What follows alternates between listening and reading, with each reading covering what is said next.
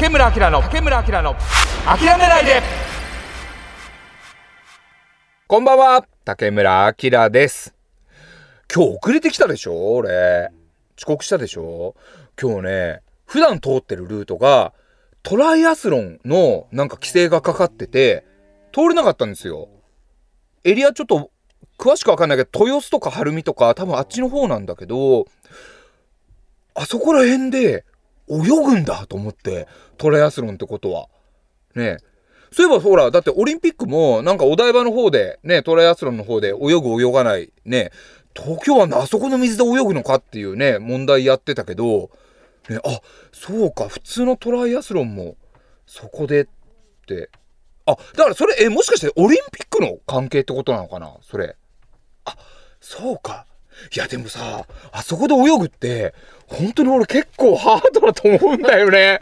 要は釣りやってても結構大丈夫っすかこの水？みたいな時って結構あるから。だそうやって考えるとねなかなかハードなトライアスロンになるなぁと思いながらのオープニングでございます。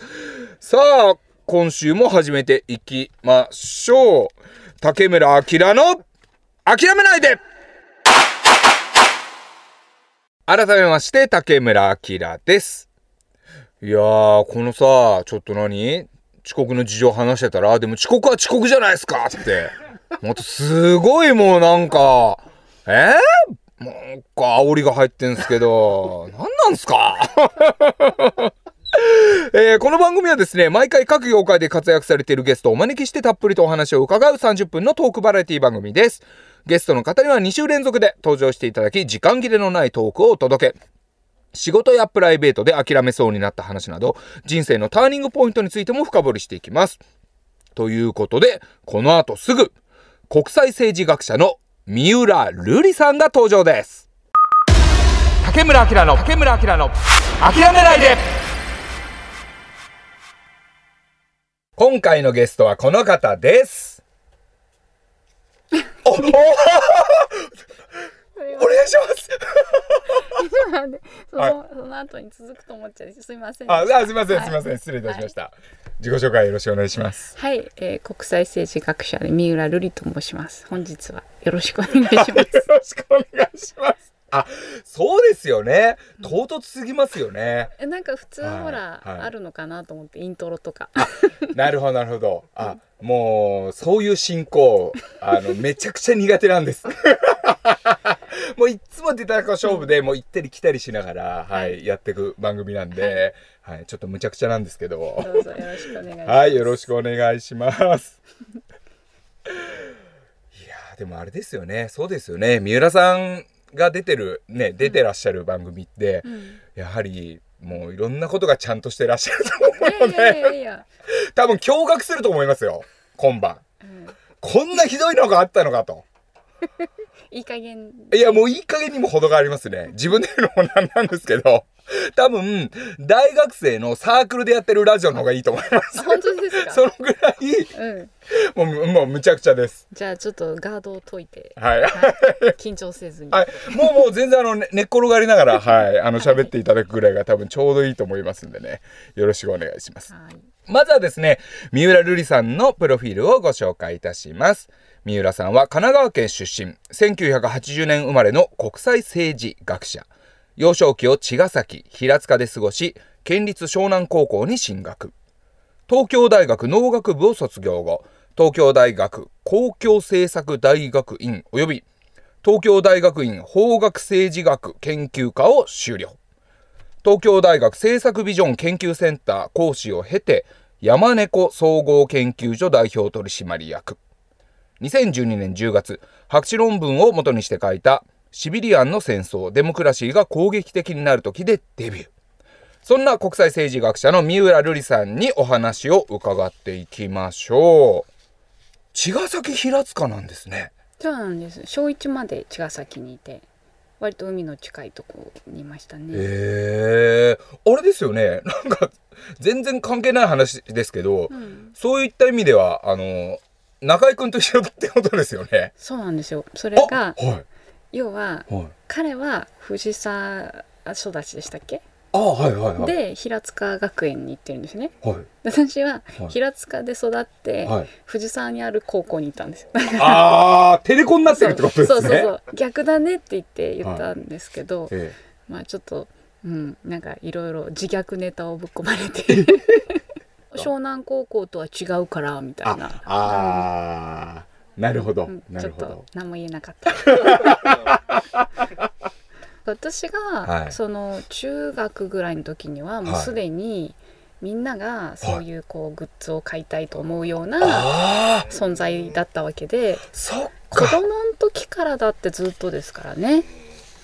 そっか。そうスマップなるほど。はい。へえでもやはりその地元のしたらじゃあ人からしたらちょっとうんこうヒーロー的な感じで見られてたっていう感じなんですか？やっぱ。いやもう全国的な感じなんであまあどちらか言うそうですよね。とはい。茅ヶ崎って言ってやっぱサザンとかあ湘南気質なんでは湘南的なその音楽、はい。さ海に行った時に聴くような、はい。車で流すような音楽みんな好きだったりとかはしますけどね。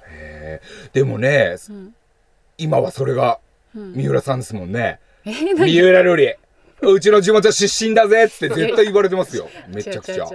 絶対ありえない。ええそんなことないでしょああれですかその母校にうん、帰ったりとかすることってあるんですか？県立湘南高校。あのー湘南はですねこの前来ましたね。はい。でなんか合唱部の合唱とか聞かせてもらったり、ええ校長さんとこうなんかそういう企画があって朝日新聞のええええ母校を訪ねる的な、あはいはいはい。はいはい。いやなんか懐かしかったですよ。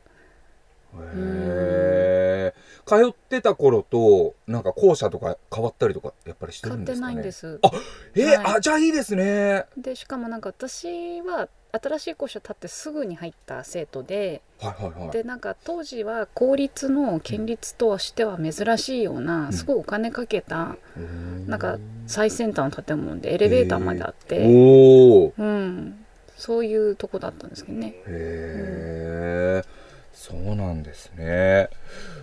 まあそんな地元が神奈川の、えー三浦さんなんですが子供時代っうん、ていうのはどんな女の子だったんですか？おとなしい感じですかね。割とそのクラブ活動も小学校の時は手芸部入ってたり、一時期軟式もやったんですけどテニス、はい。でもやっぱり体を動かすよりはうん。家に、うんいて手芸とか本読んだり料理作ったりしてる方がいいっていう感じで。子供の頃から料理を作られてた、ああやっぱそう大好きですね。へえパン焼いたりね。えー、えなな初パン焼きは何歳ですか？えいや本当にその昔はパンって売ってるもんだって知らなくて。あ。うん。へだからこたつですよね。こたつでパンダに膨らましてツンツンってするとなんかちょっといい感じのいい匂いでぷくっえとした。ちょっとちょっと待ってくださいえちょっと待ってくださいすいません。あのお自分パンに関してど素人なんですけど、うん。はいはい。パンってこたつで焼くんですか？あちちちあの発酵させるんですよね。膨らむんですよあまず焼く前に。あのあの白い白い中であびっ焼きないよこたびっつくりした。俺三浦さんちのこたつってどんだけ高温なんだと思って。どんだけ熱いんだ。あ、うん。そうなんですえね要は40度ぐらいで発酵させるんですよね、はいはい。でそうするとこう膨らんでその後、うん。釜焼きする。まあうちだとねオーブンオーブンで焼いて。はいはとかあのバターロールくるくるして。いはいはい。好きでしたね。へえ、いやー。それすごい。だってあれですよね。お母さんがうん。もう、要は三浦さんが子供の頃からもうパンを焼いずっと焼き続けてたってこと。えお母さんパン屋さんじゃないんですよね、違う違う。違うんですよね。プライベートで焼いてるってことですよね。プライベートで焼いてるしうちはもう5人も兄弟がいるんで、おお最初はなんか茅ヶ崎にいた時は狭い家にひしめき合ってて、はいはいはい。でまあよく食べるしだからそんなにパンはしょっちゅう食べれなかったんですよね。やっぱり焼くの手間かかるし。だから揚げドーナツ作る時とか、うん。すごいなんかわーみたいな。甘いもんが食べれるな んか戦時中の裏そうそうそうそう。まさにねあの戦争直後の。まあいやでも飢えたりはもちろんしないんだけどだからさちょっとね比べると申し訳ないけどでもやっぱりあの皆さんほらケーキ食べる時ってはい。いちご乗ってるっていうイメージじゃないですか、うちは違うんですね。パインの缶詰が乗ってるんですよ。いいちごが割り当てられなかった。子供たちのためにってことですか？まあなんかパインで作るのやっぱ安上がりだし。ケーキも作るってことですか？あケーキはもちろん作ります買ったことなんてほとんどへない。ー。へうん。えいやすごいな。あの自分は子供の頃というか、まあ両親共働きだったので、うん。あのーでも小学生の頃にお楽しみ会の練習とかで友達ん家に行ったことがあって、うん。そしたらそのお母さんがやっぱり手作りのドーナツを出してきてくれて、おもうすごいカルチャーショックでおおと思ってもう人が作った知ってる人が作ったドーナツ作るの、食べるの初めてだと思っていまだに覚えてるぐらいカルチャーショックだったんですよね。でもいいですよねへえ、うん。さでもそうそっちの家庭だったんですね 三浦さんは。ね。そうなんですよ。でもやっぱりうちはそんなになんか加工食品とか買ってもらえなくてえ手作りは今から考えると贅沢なことだけえどはでも私やっぱり遠足の時におせんべいしかい。はおやつ持ってけなかったりとかみんながそのガリガリ君食べたり、い。はい、うまい棒食べたりしてるの横目で見ながら、はいはいまあ常に私はもうおせんべいしか食べたことなかったから そのそうえ待ってください。おせんべいもお母さんの手作りですか？いやいやおせんべいはさすがに。はい。でもやっぱりあれなんですよね。きっと健康に気を使う親うでだから私子供までに虫歯になったことないんですよ。子供産んでからやっぱちょっとねあのあれですけどねちょっとだけできましたけど。ででもなんかカルシウム不足するって言いますもんね。そうそうなんかね妊まあ娠出産で。もそれだけ頑丈に育てていただいて。へえあでもねお母様のねその方針はじゃあただでも正しかったってことまあですよね、まあそうなんでしょうね、はい。うん、飽食の時代にいろいろね制限の多い生活を。えお母さんの料理でどんなのが好きでした？えーとクリームシチューですかね。鶏のね、美味しそう。うん、すすごいなんかものすごい上手な人ってわけじゃないんですよ、はいはいはい。ただやっぱり時間かけえてえ出汁もちゃんと全部自分で取る人ではありましたよね。へえ、でもそんなお母さんの様子を見て三浦さんも子供の頃からパンを焼き、そうそうそう。シチューも作りました。シチューも作りますあ今朝ビーフシチュー作ってきました。ねそうそう。夜中1時ぐらいに仕事を終えてえなんかちょっと眠くないなと思って作って寝たっていう、えへええ三浦さんの得意料理は何になるんですか？うちの子が一番喜ぶって意味では、ハンバーグロコモコ。おー、ちょっとデミグラスソースのやつですね、はいはいはい。みんなが好きな。へえあ美味しそう。そっかでも子供はね好きですもんね、うん。ハンバーグそうねそう。そうかで三浦さん子供の頃からもうその読書が好きだったそうなんですけども、こう本を読み始めるきっかけうん。とかっていうのは何かあったんですか、うんとねうちはでもやっぱ本が最初からいっぱいあったんですよね、ん。もらった本とか、ええ。まあ買った本もあるんですけど、はい。うちの大場父親の方の大場が、はいはいえっとねドイツの絵本をたくさん訳しててそれなんかは今すごい貴重書になってるんですよ。絶版だから。そういうのも持ってきてくれたりっていう、まあ、割と触れる機会が多い家庭でしたよね。えじゃあ絵本もうん。日本の絵本じゃなくてドイツの絵本を読んで育ったっていうことですか、まあ、日本の絵本もたくさん読みましたよ。ええ。あの本当に好きな加古聡さんのね、はい。本とかっていうのも楽しいし、えまあ、カラスのパン屋さんとかなんかいろいろああってだからみんなが知ってるようなのも全部知ってますけど、はい。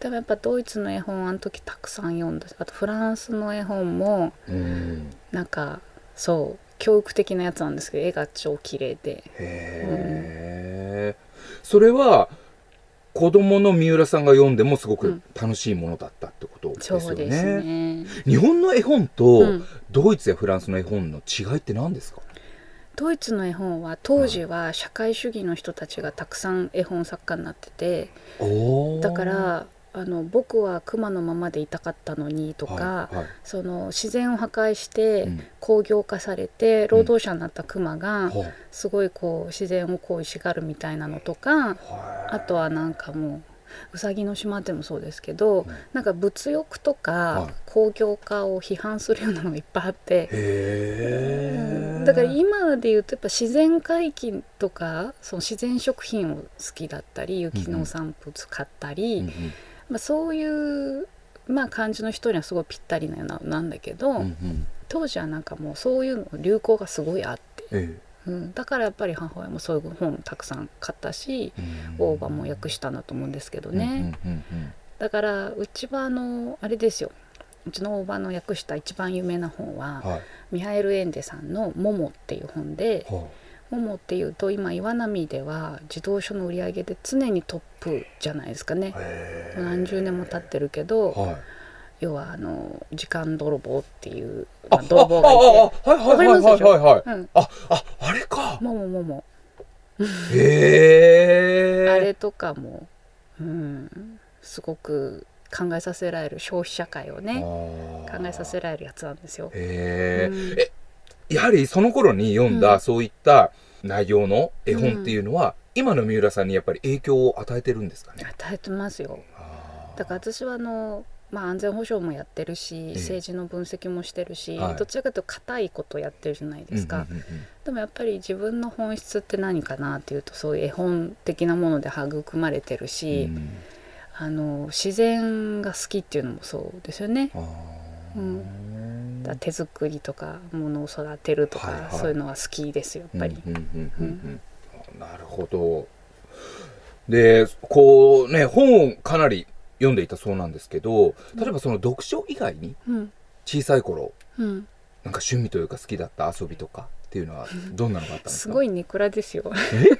ネクラですけどはい。何でも手作りするんですよね。だからうん私は小さい頃はい。可愛い服あんまり着れなかったんで、うんうん9歳下の妹に、うん。あの自分が可愛いなと思う布を買ってもらって、うんはい。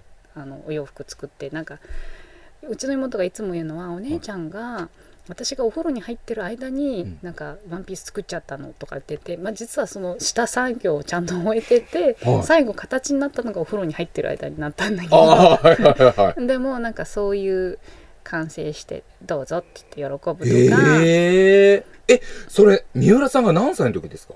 小あ中学校かな？9歳下で可愛いの着せるって言うとそんぐらいかな、でもそのぐらいにもう、うん。服を作ってたんですか、服作ってましたよ。へえ。まあか子供のってね簡単なんですよ。凹凸がないから。ボカーンで可愛いから。へえ、えそれもやっぱりお母さんの影響なんですかね？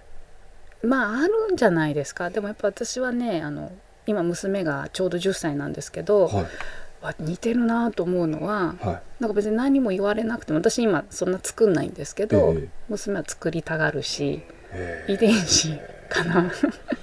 へえ、そうなんですね、うん。DNA レベルで洋服を作ったっていう。よくわかんないけど。ことなんですかね、なるほど。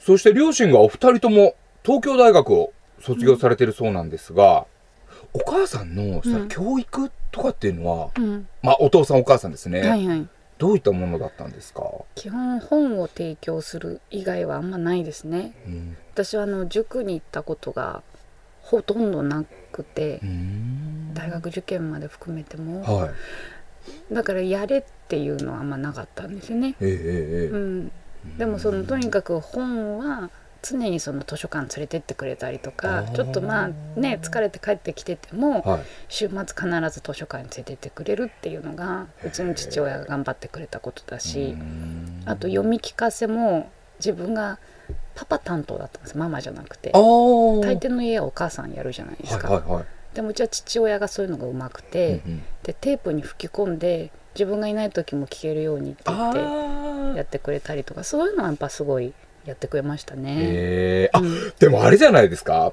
そう自分も自分の、あのー両親がうん。テープに吹き込んでそれを、ね寝るときにかけるっていう方式が結構あったんですね。その読みへ実際の読みリアルな読みか聞かせ以外にも、うんうん。でもテープうん。わーって流れるじゃないですか、うん。で話が終わって、うん。沈黙が何秒間続いて、ガチャって。急にほらストップするじゃないですか。あの音がめちゃくちゃ怖くて子供の時 でも私たちの年代しかわかんない話ですあよね。あそうです 多分下の人たちはカチャって何？ってはい。多分うちの子供は思うんですけどあれカチャって上がるんですよ上がるんですよね。再生ボタンがねストップするとガチャって上がるじゃないですか。もうその音が怖くて怖くて子供の頃。に。えなかったですか？大丈夫でした？いやうちは、はい。ほらあの5人兄弟ひしめき合って寝てるから、はい。そんななんかテープを着ながら寝るではなくて、はなんかいろいろ喋ってるうちに寝ちゃうっていう、うん。あ、ー。にぎやかではあったんで、なるほど、うん、一人で待ってる感はなかったんですよ。あ。うん、なるほどなるほど。そうなんですね、うん。そっか子供の頃の俺が聞いたら羨ましいなそれは。あれがもう怖くて怖くて。もう本当に。でこうあれですかね。そのうちでは例えばまあ普通だったけど、あうん。これっておね大人になってみるとうん、あ他の家庭ではなかったんだみたいなことって、まあ、たまにあるじゃないですか。そういうのとかって何か？実家は、はい。スーパーにほとんど行ったことなくてスーパーに行ったので覚えてる記憶って茅ヶ崎にいた頃までなんですよ。小1まで。スーパーに？行かない。行行かない。全部送られて共同購入してたんであいわゆるそのね有機栽培だああなるほどなるほどど。でこれがまた大変で、はい今は結構すごい便利な個人向けサービスになってて、はい。まあ、アマゾンと大して変わんなくなってるんですけど、はいはいはい。ただなんか当時はみんなでお肉でもいろんな部位があるの買って、うん。それどれが当たるかはわからないみたいな、えそういうシステムなんですか、うん、そうなそうなんです。昔はそのぐらいそうだから人力で私たちが最後の末端のはい。分配をやるから、はい。まあ多少安く買えるっていうのもあるんだろうけど共同組合なんだからなんかそうなるんですよね。えじゃあまあまあちょっと極端な例かもしれませんけど、うんえー、まあわかんないですけど牛一頭まあうん。ちょっとさばいたのが送られてきて、もう肉はじゃあ あなたたち切り分けてねみたいなさすがに衛生的にちゃんとビニールになってるんですけど、ただ要はみんなが欲しがるのってロースとかそういう部位じゃないですか。そうですよ。ね。はい。でだからちょっと筋っぽいところとかっていうのうん。うはすね肉はまだ出ないけど、でもやっぱ共同購入の考え方って、はい。牛一頭丸ごと全部食べますよっていうことなんで、はい。常にロースばっかり買ってたらはいすね肉が無駄になっちゃうじゃないですか。はいはいはい。そういうのも含めてあの足の肉とか、うんうん。そういうものもちゃんと振り分ける。へっていう。え それこそ社会主義ですねこれ。いやいや聞いてて思いました。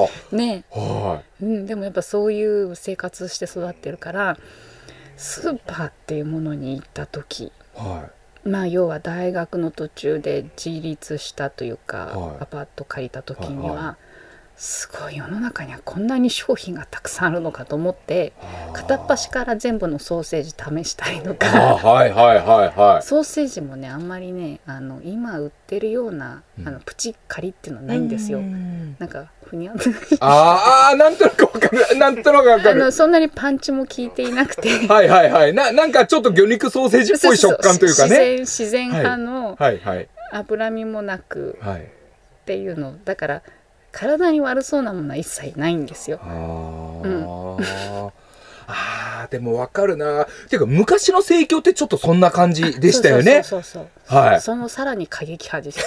ああ 先鋭化した食生活を。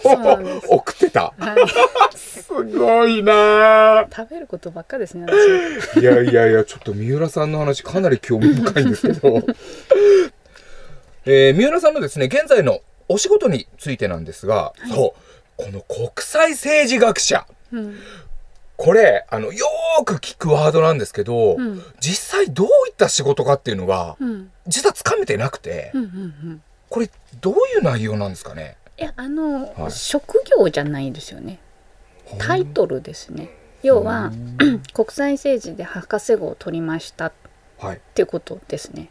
お要はあの教員大学の教員っていうの職業なんですけどはい。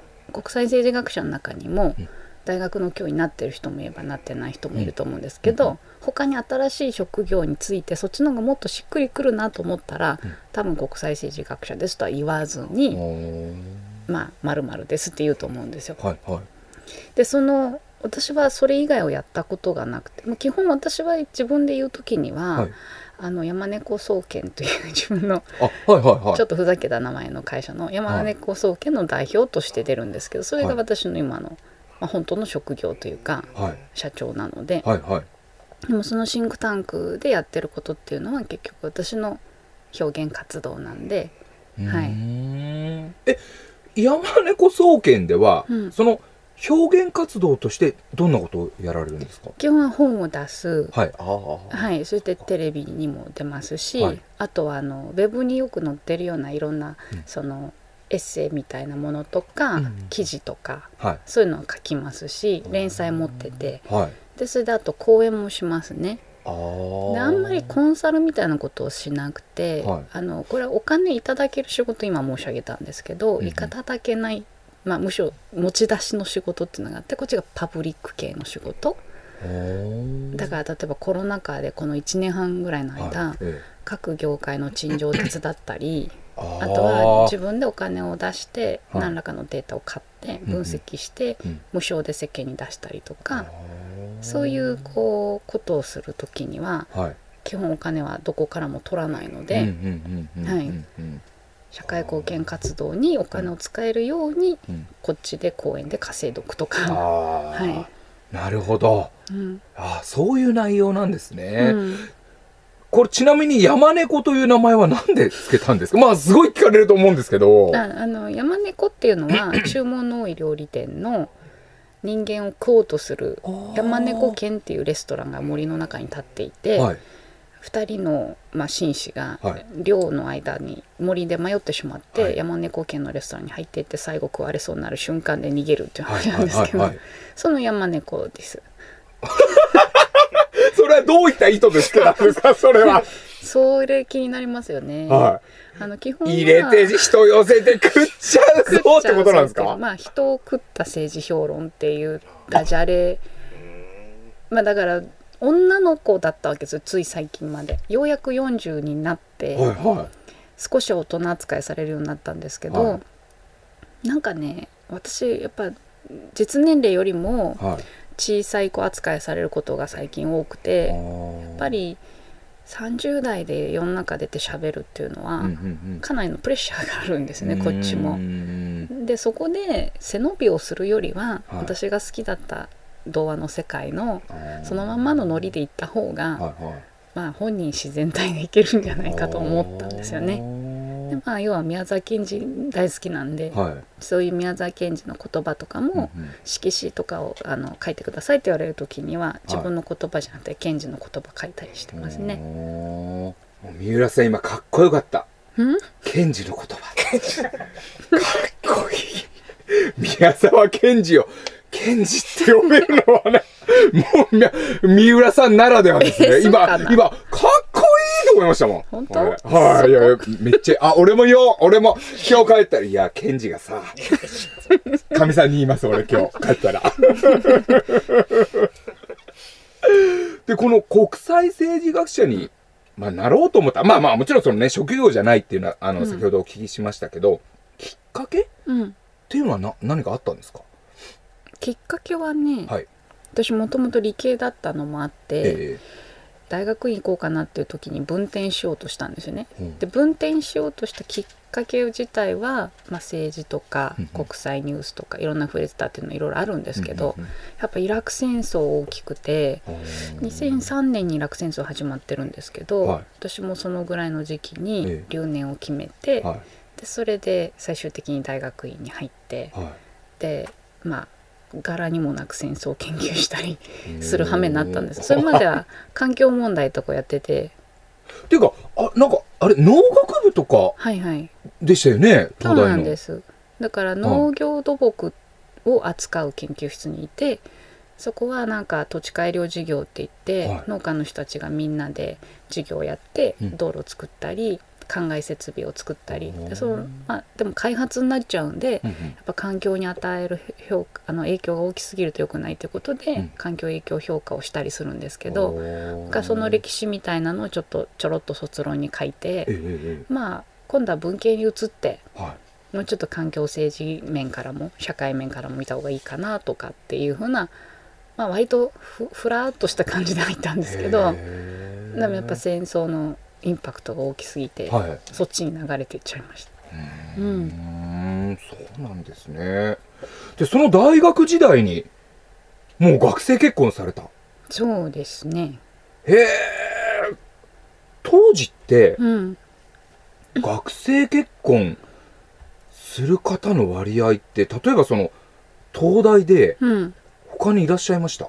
いやいないんですね。私だけでしたねね。同級生では、でもうちの親も東大で同じクラスで結婚してるのであみたいですね、はい、それがやっぱりあるし、うんうん。やっぱ女の子が一人で東京で住んでるっていうのはあんまり良しとされなかったのでうちの親的には。えええええまあ結婚した方がうん身を固めた感が あるっていう。うん、あなるほど。じゃあもう特に反対もなく。いやもうすごい推奨されました。へえそうなんですね、こう今考えて、うん、その大学生の学生結婚っていうのはあやっぱしてよかったなうん、うん。っ、ていう。そうですね。ことですか、私は不安定な子だったので、はい。やっぱ夫の影響大きいですよ。安定を形にしたような人なので。へええ安定を形にしたような。えうん。例えば、なんかね私がある日こう夫となんか新宿伊勢丹に行って買い物してたらなんか誰かに、はい。なんかすごい坊主ひげなんでうちの夫が、おはいはいはいはい。なんかちょっとそういう外見のこわもての映画監督さんかと思ったってなんか人違いで、あね、言われて。あああいらっしゃいますねそういう映画。監督の方ね坊主ひげのこわもて。はいはい。だから私がなんかどういう相手と結婚してるのかっていうのでなんかちょっと意外性があったらしいんですけど、えええなんかまあ要はそういうことですね。要は伝わらない。うん、まあそうそういう安定してえるし、はいはい。なんかそへう。えそんな子は持ってでもないんですけどね。優しいんですけどね。はいはいはい、そうなんですね。まあちょっと最後はあの私の頭の中にもちょっとハテナマークが浮かびましたが とりあえず今日のインタビューは はいここまでということでですね、はい。えー今回は、えー三浦さんの学生時代やですね国際政治学者としてのですね山猫総研代表としてのですね、仕事についてお話を伺いました。来週はですね、プライベートについて深掘りしていきたいと思います。では最後にですね、三浦さんが感じる働くことへの喜び。こちらはどういったものがあるんでしょ私すごいワーカホリックなのでうかはい。朝会社に出社してはい。なんか普通にコーヒー入れてはい。でそれでなんか働いて7時ぐらいになるのがすごい大好きなんですよ。ルーティーンって好きなんですよね。はい。でルーティーンしてはい。でそれでああ今日も頑張ったなと思って、はい。でご飯をまあうちの場合結構外食が多いんで、ええ外食食べに行く、はいでこの瞬間はうん今日も頑張ったねっていう感じの。やっぱりね休みが長引くと、うんみんなちょっとこう風邪ひいたりとかうん。退屈したりするんですよね。おうん、やっぱりじ自分で会社を支えてると、ええやっぱり人を食べさせてるっていう責任感もあるうし、んうんうん。やっぱりこう人間って食べるお金を稼いでうん。働いて生きていくってことじゃないですか。うんうんうんそれはなんかすごい尊いことだしうん。健康であるためにも頑張ることって大事だなっていうはいはい。ふうに思います。ああ、なるほど。えー、でもその、なんかルーティンを終えたことでのこの満足感っていうのが、三浦さんの働く喜びでもあるってい はうい、ことなんですね。成果よりもそこですか？成果はもちろんありますよ。はい。特に自分が本出した時はすごい、うん、楽しいです。でもそのはい何がそのモチベーションを支えてるかっていうとやっぱりその毎日の、はい、うん。嫌なこともあるしうん。面倒くさいこともあるけどとりあえずそれをちゃんと一つ一つこなしていくっていうのがえ大事だなと思います。え、なるほど、うん。ありがとうございます。最後にですね、三浦瑠麗さんからのお知らせあれば、はいよろしくお願いします。はい、えっ、と2021年は何をどうやっても衆院選があるということで、はい。まあちょっとここら辺でコロナ禍でいきなり、まあ、政治に関心が高まった人が何を読めばいいかということでですね、はい。あすいません差し出がましいのですが、ええ私が「日本の分断」っていう本を文春新書から2月に出してましてはい。この「日本の分断」っていうのはなんか性格診断テストみたいな気軽さで、はい。自分の価値観がどこに分布してるかを調べられるそういうところもついてるんで、ええええええ。まあ各政党とどこら辺と近いのかなっていうのも見てもいいし、まあ日本がどういうとこで分断しててどういうとこでみんながこう似て修練してるんだろうかってみたいなのも、まあ分かるようになってるぜひお読みいただければ。じゃあこちらを見て、えっ、と、それでこう、診断すれば、誰に投票すればいいのかっていうのがすぐわかるといはいうことですね。はい、承知しました。その他にも、あれですよね、SNS などもはいね、やられてますもんね。はいじゃあそちらの方もですね、ぜひ皆さんチェックしてください。ということで、今回のゲストは国際政治学者の三浦瑠麗さんでした。ありがとうございましありがとうごたざ。いました。竹村明の、竹村明の、諦めないで竹村明の諦めないでまもなくお別れの時間になります。さあ、本日ゲストに来ていただいた国際政治学者の三浦瑠麗さん。いやー、なんかね、もうほんと勝手なイメージで申し訳ないけど、なんかもうちょっと、あのー少し尖ったイメージ？うん、やっぱりあったんだけど、やっぱ全然そんなことないね。もう勝手なイメージを抱くのは良くないって、ちょっと反省しました。本当に。ちょっとね、ビビってたんですよ。正直。ちょっとね、ちょっとね、ビビってたんですけど、いや、ほんとそんなことないわ。で、もうちょっとね、来週、もう今からね、楽しみになってます。私、竹村。そして最後に私、竹村明からのお知らせです。私ですね、キックボクシングジムをやっております。えー東京都江戸川区ですね。